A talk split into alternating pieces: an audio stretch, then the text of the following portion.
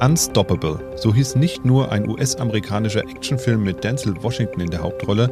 Nein, ähnlich unaufhaltsam wie der Zug im Film bewegen sich auch die Aktienmärkte vorwärts. Es scheint, als legten die Marktteilnehmer den Hebel um und sehen die Pandemie und ihre wirtschaftlichen Folgen durch zunehmende Impfungen und schrumpfende Infektionszahlen bereits als erledigt an. Und auch wenn die Impfkampagne in Deutschland sich eher im Schneckentempo weiter voranschleppt, scheinen die Aussichten auch hierzulande zuversichtlich zu sein. Dennoch bleiben Volkswirte vorsichtig, denn die kleinste Veränderung der Lage könnte das fragile Geflecht aus Hoffnungen auf Lockerung und ersten Impferfolgen ins Straucheln bringen.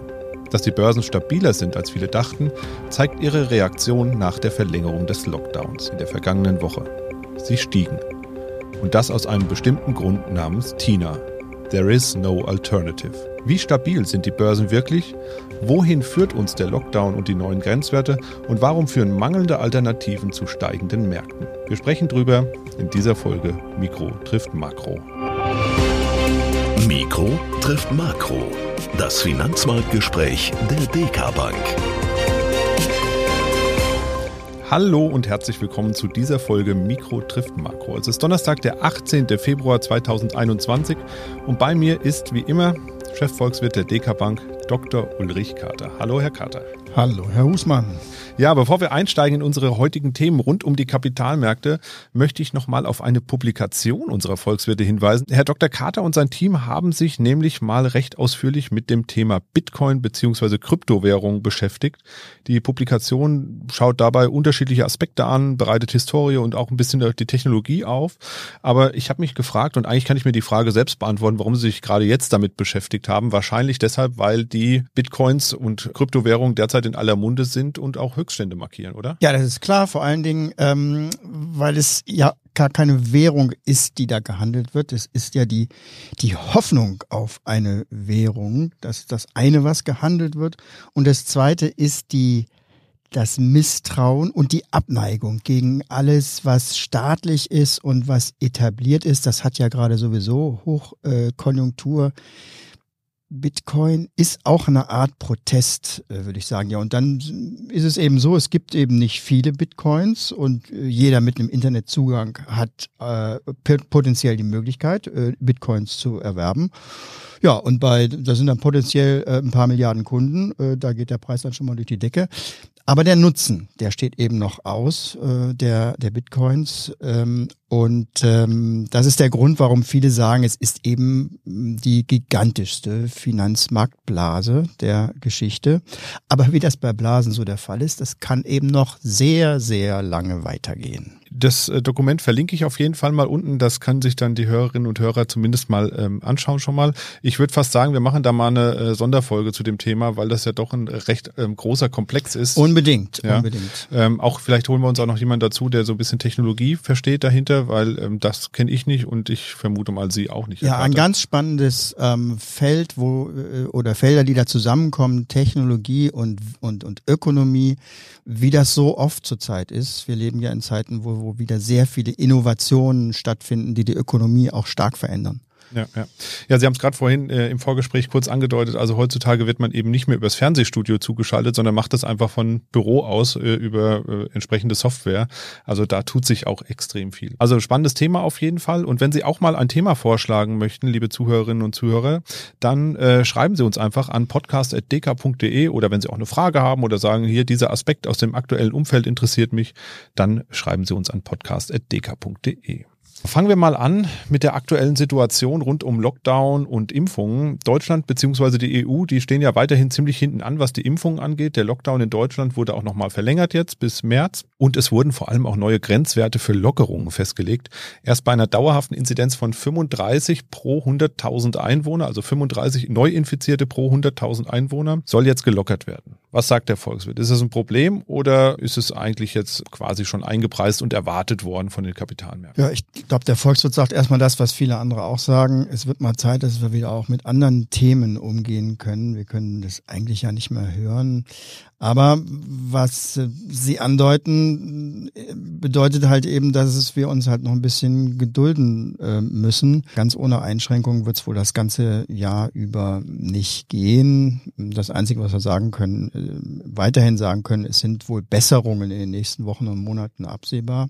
Ja, dass diese Besserungen jetzt dann doch nicht so schnell kommen, wie das vielleicht äh, die Optimisten ähm, noch äh, vor kurzem erwartet haben, das ist ganz unterschiedlich zu bewerten. Also da sind die einen, äh, denen das Wasser einfach bis zum Hals steht, ja, weil kein Geld mehr da ist und da, da zählt einfach jeder Tag, äh, wo die äh, Lockerungen früher aufgehoben werden. Und auch diejenigen, die jetzt akut äh, gesundheitlich gefährdet sind durch das Virus, äh, da zählt auch jede Dosis mehr, die eben so früh wie möglich geimpft werden kann. Aber für die Wirtschaft als Ganzes ähm, und damit eben auch für die Aktienmärkte, da ist es jetzt nicht so entscheidend, ob die Impfungen nun drei Monate früher oder später beendet werden. Und es wird sich auch kein Land oder keine Firma einen entscheidenden Vorteil jetzt ähm, dadurch erarbeiten können, dass die Impfungen etwas schneller stattfinden. Also für die große ähm, Geschichte und für die großen Bewegungen im Aktienmarkt ist jetzt das ähm, Thema die Geschwindigkeit des Impfprozesses ähm, nicht der große Gamechanger. Aber wie verlässlich muss denn das alles jetzt sein, damit die Story von dieser baldigen Wirtschaftserholung, denn darauf fußt ja die aktuelle Entwicklung auch unter anderem, dass die intakt bleibt.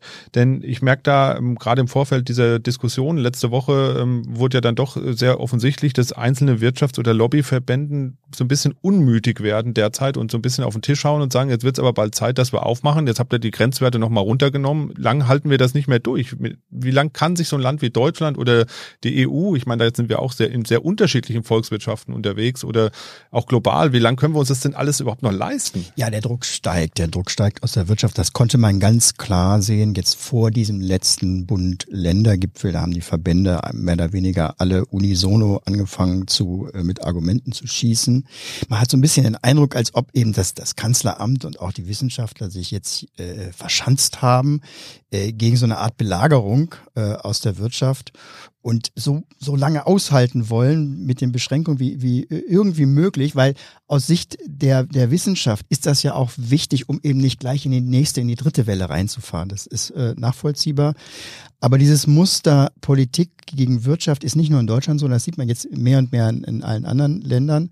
Ähm, Beispiel ähm, äh, Großbritannien. Also Boris Johnson ist jetzt zu einem äh, seriösen Corona-Manager geworden, der genau in die gleiche Kerbe schlägt und sagt, nicht zu früh lockern, selbst wenn bei uns die Impfungen auch schneller vorangehen, ähm, um einfach nicht dieses Risiko zu laufen, eben nochmal wieder damit anzufangen. Das steht eben auf Seiten der, auch der, der Virologen eben sehr stark im Vordergrund. Die Wirtschaft wird eben auch jetzt äh, wo es ja absehbar ist, dass es sich langsam bessert, äh, diese ähm, Dinge noch aushalten. Das ist nicht das Thema, aber der Druck insbesondere aus den einzelnen Unternehmen, denen es wirklich eben natürlich immer schlechter geht, der nimmt natürlich zu. Aber wir werden bald in ganz andere Fragestellungen kommen, wenn die äh, Impfkampagnen vor, vor, äh, voranschreiten. Wir sehen das eben in Israel, das ist ja sozusagen das Impflabor der Welt. Wenn nämlich trotz der Impfungen eben Infektionen weitergehen. Das heißt also, wenn wir durchaus ein gleichbleibendes Infektionsgeschehen haben, aber die Impfungen eben nur dazu führen, dass der Anzahl der schweren Fälle eben zurückgehen und damit die Belastungen des Gesundheitssystems. Aber dann wird es auch eine Debatte gehen, wie viel Schutz die Gesellschaft Gesellschaft denn haben möchte. Denn auch in einem solchen Fall wird es natürlich dann auch wieder schwere Fälle und auch Todesfälle geben, die dann zwar weniger sind als jetzt, ähm, weil die Impfungen eben schon dazu führen, dass die Anzahl der schweren Fälle zurückgeht, aber trotzdem wird das eine Debatte geben und die Debatte wird im nächsten Jahr weitergehen, wenn nicht, wenn, wenn nicht sogar noch länger. Hm. Apropos Ansteckung und Infektion, ich habe eine ganz interessante Zahl gelesen, das ist jetzt ein bisschen ein heißer Schwenk vielleicht. Und zwar die Zahl der Aktionäre hat sich in Deutschland erhöht. Das hat mich sehr überrascht und zwar nicht nur so ein bisschen, sondern total sprunghaft. Im letzten Jahr haben zwischen 4 und 7,5 Millionen Deutsche laut einer Erhebung des Meinungsforschungs-Startups Civey zum ersten Mal Aktien, ETFs oder Fonds gehandelt oder gekauft. Wie kommt das denn? Woher kommt denn die Lust an der Aktie in so einer Phase jetzt? Ist es wirklich die mangelnde Alternative, also die viel besprochene Nullzinsphase, die dazu führt? Ja, ich würde mal sagen, wir haben ja mittlerweile eine, eine, eine ganze Generation von, von Sparern, die jetzt schon wieder neu herangewachsen ist, die keinen Zins kennen. Äh, die werden wir mal, wahrscheinlich irgendwann mal vom Stuhl fallen, wenn äh, da mal äh, wieder Zinsen auftauchen. Da, da gibt es ja eine Gutschrift auf dem Konto, die können die sich gar nicht nicht erklären. Ja, meine Kinder kennen das überhaupt nicht. Also die haben noch nie Zinsen gekriegt. Sofort mal instruieren, dass sie das Geld nicht zurücküberweisen, sondern das sind dann Zinsen. Aber das dauert eben noch eine ganze Weile nach unserer Einschätzung, bis das mal wieder soweit ist.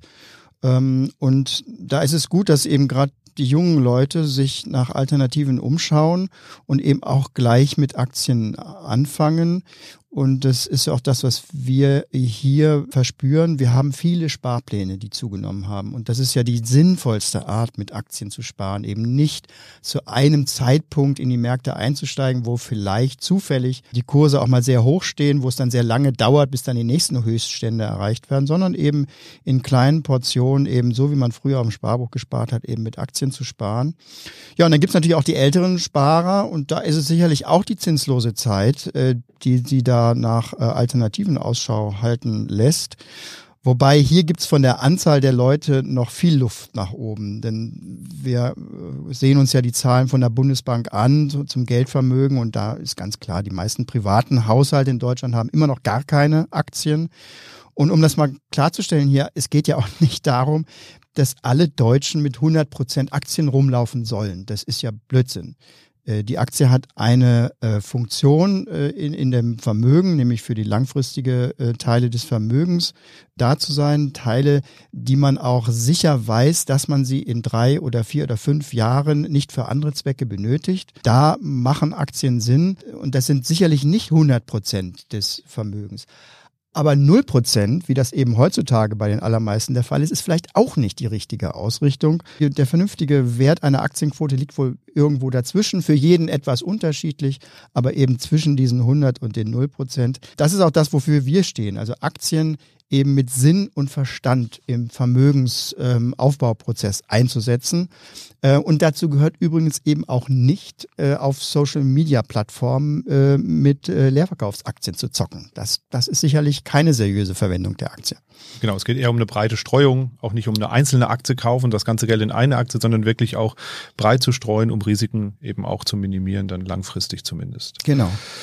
Ja, dann wären wir vielleicht doch noch ein Volk von Aktionären, wir Deutschen. Da waren wir ja schon mal auf so einem entsprechenden Pfad, würde ich sagen. Ende der 90er haben sich ja auch sehr viele Menschen mit Aktien beschäftigt. Da kam dann aber so das Platzen der ersten Internetblase dazu. Die Finanzkrise hat dann bestimmt auch noch mal ein bisschen Vertrauen gekostet. Ähm, wenn man sich diese Aktionärszahlen so anguckt, das ist auch so eine richtige Welle, die geht danach auch noch mal richtig runter. Aber jetzt eben so ein richtiges Ansteigen. Wie ist es denn eigentlich mit der Aktien- und Wertpapierkultur? Tun wir Deutschen uns da schwerer als andere Nationen? Also die Deutschen sind vor allem Dingen ähm, nicht dümmer in Sachen Finanzen als andere. Das hat man auch bei internationalen. Das ist ja schon mal gut zu wissen. Ja, das ist überall eigentlich ähnlich. Die meisten Leute, die beschäftigen sich eigentlich nicht gerne mit Finanzen. Es gibt da in Deutschland so eine schöne Umfrage, dass der Anteil der Leute, die dann äh, lieber zum Zahnarzt gehen, ähm, als ähm, sich mit ihren Finanzen zu beschäftigen, äh, relativ hoch ist.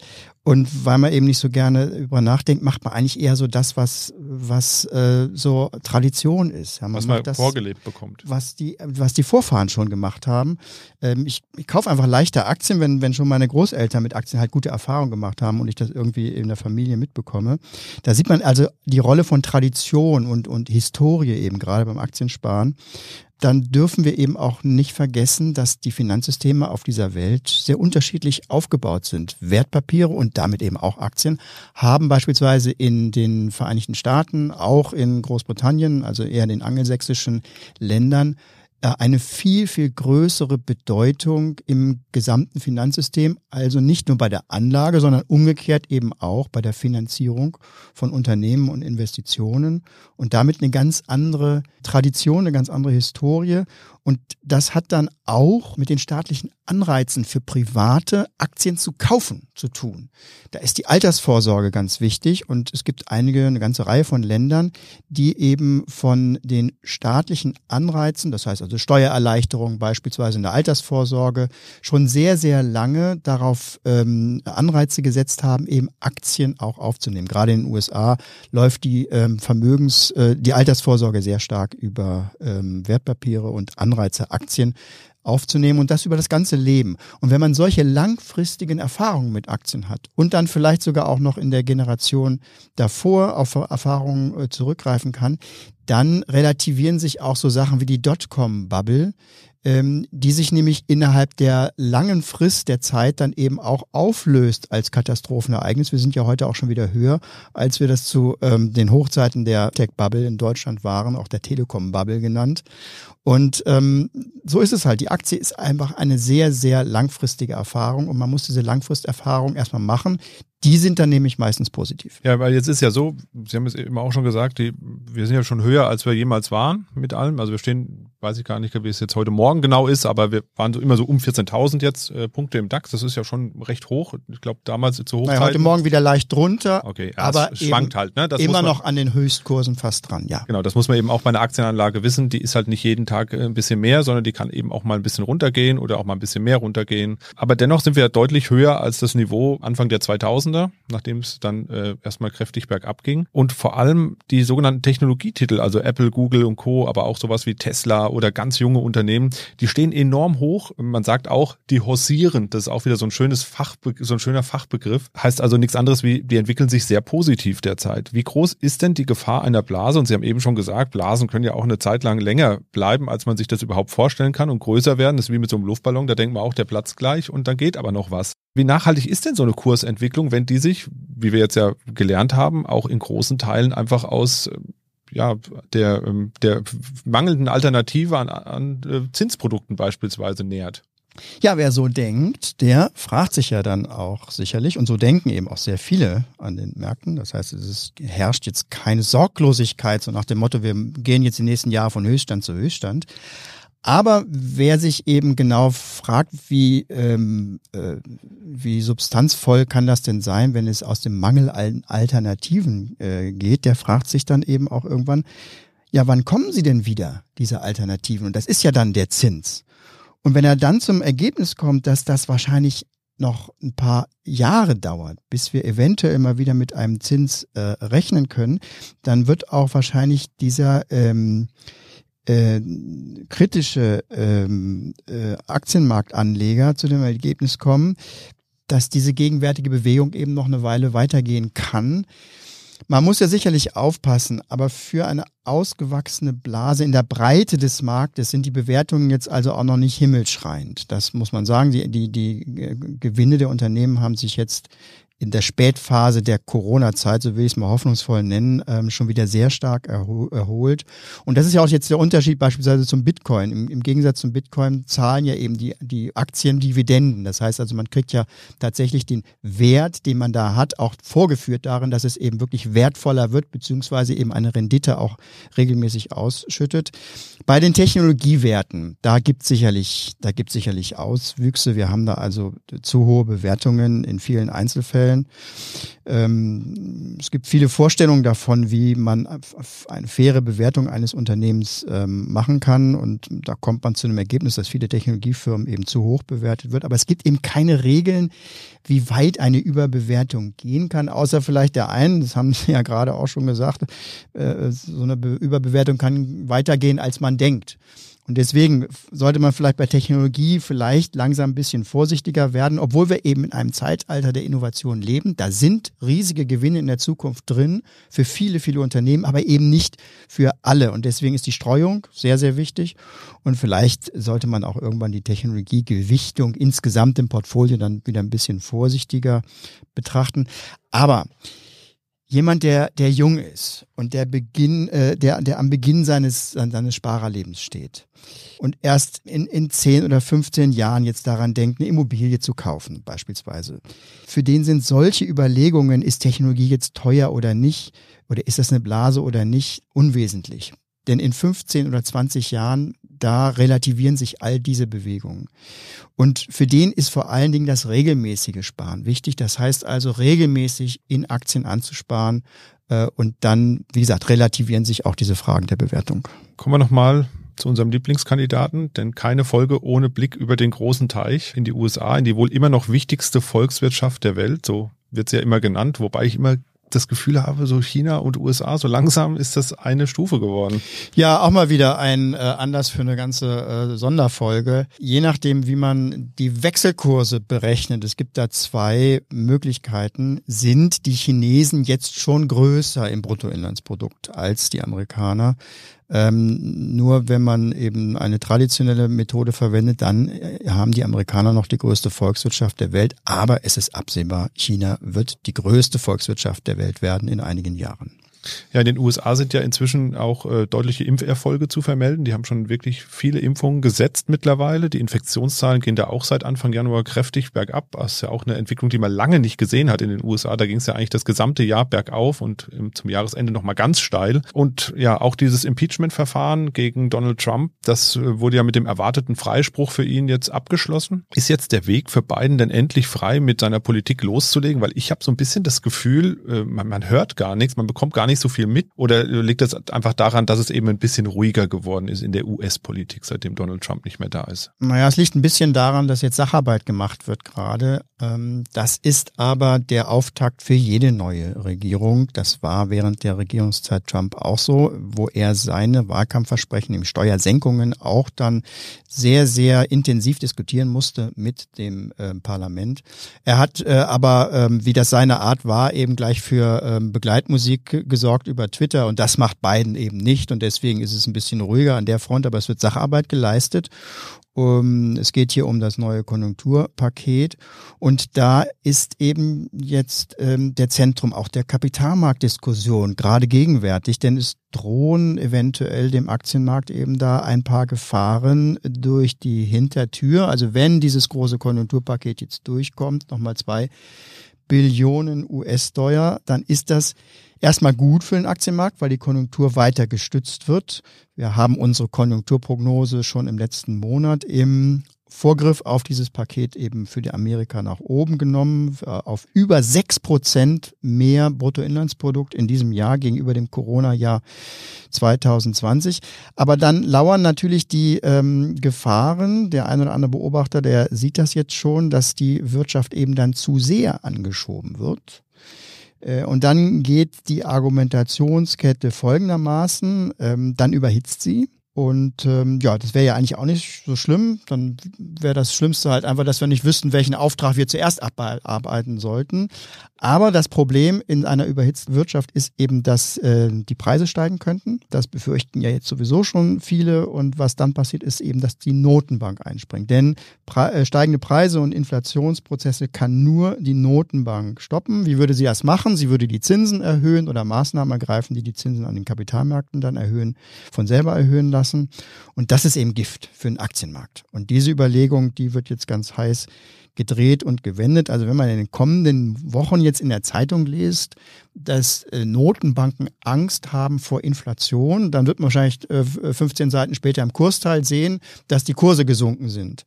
Also diese, diese Überlegung, die ist jetzt eben, oder die Befürchtung steht über den Märkten. Wir glauben nicht, dass es so kommt, weil wir den Inflationsprozess nicht sehen und weil wir auch erwarten, dass die in die Notenbanken das genauso sehen wie wir. Die haben ja ähm, sehr, sehr große Expertise in Einschätzung von Inflationsprozessen. Und für die Inflation in den nächsten Jahren fehlen einfach die wichtigste Komponente Lohnsteigerungen. Und das werden die Notenbanken auch so sehen. Deswegen glauben wir nicht so sehr an diese ähm, oder sind wir nicht so sehr beunruhigt über diese Zinserhöhungsdebatte, die da gerade an den Märkten läuft. Gerade hatten wir es schon mal von China. Wie geht's denn da jetzt eigentlich weiter? Da hatten wir ja diesen geschürten Handelskonflikt mit China. Wird Biden das in irgendeiner Form beruhigen können, müssen? Ähm, oder ist das nicht mehr einzufangen, das ganze Thema? Naja, das Handelskriegsthema ist jetzt nicht mehr so sehr das Thema. Da bleiben eigentlich die ähm, Fronten mehr oder weniger ähm, so, wie sie sind. Es geht ähm, eigentlich mehr um Geopolitik. Ähm, die Chinesen haben jetzt ähm, mittlerweile ganz offiziell die Strategie, die Größten zu werden. Ökonomisch ist das auch sehr realistisch. Äh, und damit sich aber auch politischen Einfluss zurückzuholen. Das ist das, was sie natürlich damit auch verbinden. Äh, und damit werden sie eben auf immer mehr Gebieten zu Rivalen der, der Amerikaner. Äh, und demgegenüber fehlt eben den, den USA noch eine Strategie, wie man sich dem stellen wird. Übrigens auch den, den äh, Europäern. Was soll man jetzt machen? Soll man sich einigeln? Soll man einfach gar nicht das Ganze ignorieren? Soll man sich aggressiv verhalten, wie das Trump ja teilweise äh, gemacht hat? Soll man sich Verbündete suchen, insbesondere die Europäer natürlich, um gemeinsam ähm, einen äh, Interessensblock zu bilden? Das sind die neuen Themen. Und das nächste geopolitische Konfliktfeld ist nicht äh, äh, Nordkorea, sondern äh, Taiwan, wo eben China ähm, äh, eine Wiedervereinigung anstrebt, die, ähm, wenn die äh, Chinese, die kommunistische Partei meint, dass man äh, ausreichend Macht hat, auch im militärischen Sinne, weil auch da geht die Aufrüstung weiter in, in China, äh, sich dann auch leisten kann, die bisherigen Denkgrenzen und auch äh, politischen Grenzen zu sprengen und eben auch eine forcierte Wiedervereinigung mit Taiwan durchzuführen. Das ist das große Thema in den 20er Jahren. Ja, da bleiben wir auf jeden Fall dran und werden wir weiter beobachten müssen, wie das weitergeht in China. Ich hätte jetzt eigentlich doch große Lust, nochmal über Kryptowährungen zu sprechen, muss ich sagen. Es hat so ein bisschen gegärt in mir, während wir hier jetzt über ganz viele andere Themen gesprochen haben. Aber ich glaube, das sparen wir uns wirklich nochmal für eine Sonderfolge auf, vor allem, weil man dann auch nochmal die ganze Technologie ein bisschen genauer beleuchten sollte. Denn das ist ja gemäß Ihrem Standpunkt der eigentliche Star bei der Sache. Gar nicht so sehr die Bitcoin oder der Bitcoin an sich. Ja, die Blockchain, das ist schon, ähm, ich glaube, das ist der Aufhänger. Die Blockchain, die Blockchain ist eigentlich eher ein Symbol dafür, was gerade passiert ist. Es ist ja so, die Wirtschaft verlagert sich ins Netz. Äh, Daten, was, was, was früher die, ähm, die Entwicklung vor 100 Jahren, die stürmischen Entwicklungen beispielsweise im Nahverkehr waren, dass eben eine Automobilindustrie, von der wir immer noch teilweise leben, aufgebaut wurde. Das war damals so das Symbol des Rohöls. Und ähm, heute ist das Symbol die Digitalisierung und die Daten. Es ist ja häufig schon dieses Bild verwendet worden. Daten sind das neue Rohöl. Die Beschäftigung mit Daten wird eben zum Wirtschaftsmodell an sich. Und das ist eben auch bei Währungen. Das macht vor Währungen nicht Halt. Das Paradoxe beim Bitcoin ist, wir brauchen digitale Währungen. Es wird halt nur nicht der Bitcoin sein. Wir brauchen Möglichkeiten, äh, im Netz bar zu bezahlen. Das, was wir mit einem Schein oder einer Münze im realen Leben machen, das müssen wir auch irgendwie ins Netz kriegen, ohne dass wir unsere Daten dalassen müssen oder irgendein PayPal oder sonst was brauchen. Ähm, das heißt, der Bedarf ist da und es wirft total viele Fragen auf. Ähm, wie macht man das? Was dürfen Plattformen Geld imitieren? Ist das überhaupt Geld, was eine Plattform imitiert, wenn es eins zu eins an den ähm, Dollar oder den Euro gebunden ist. Das ist nämlich das Modell, was jetzt die äh, Facebook-Währung Libra in ihrer Nachfolgeversion, Diem heißt es jetzt, äh, vorschlägt, also eine 1 zu 1 Bildung. Und für einen ähm, Geldpolitiker ist es immens wichtig einzuschätzen, ist das eigentlich jetzt neues Geld? Ist das eine eigenständige Währung oder nicht?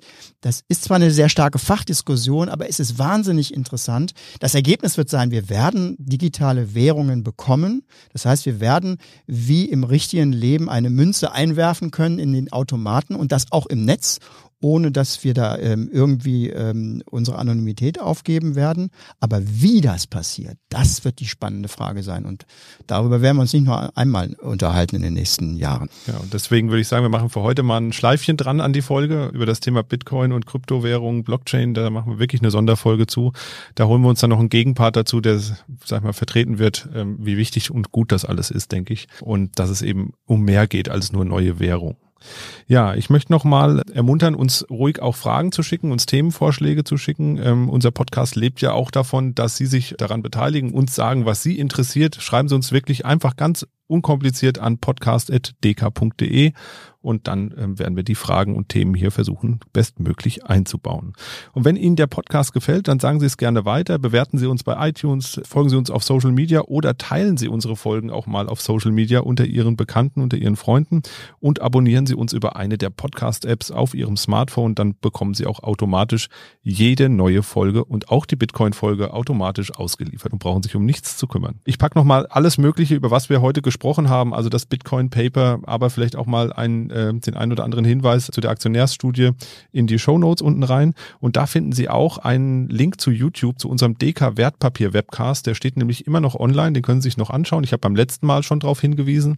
Da sehen Sie den Herrn Dr. Carter dann auch mal live und in Farbe. Das ist eine sehr unterhaltsame Veranstaltung geworden und fühlt sich fast an wie echtes Fernsehen. Vielen Dank fürs Zuhören und bis zum nächsten Mal. Bleiben Sie gesund, machen Sie es gut. Tschüss.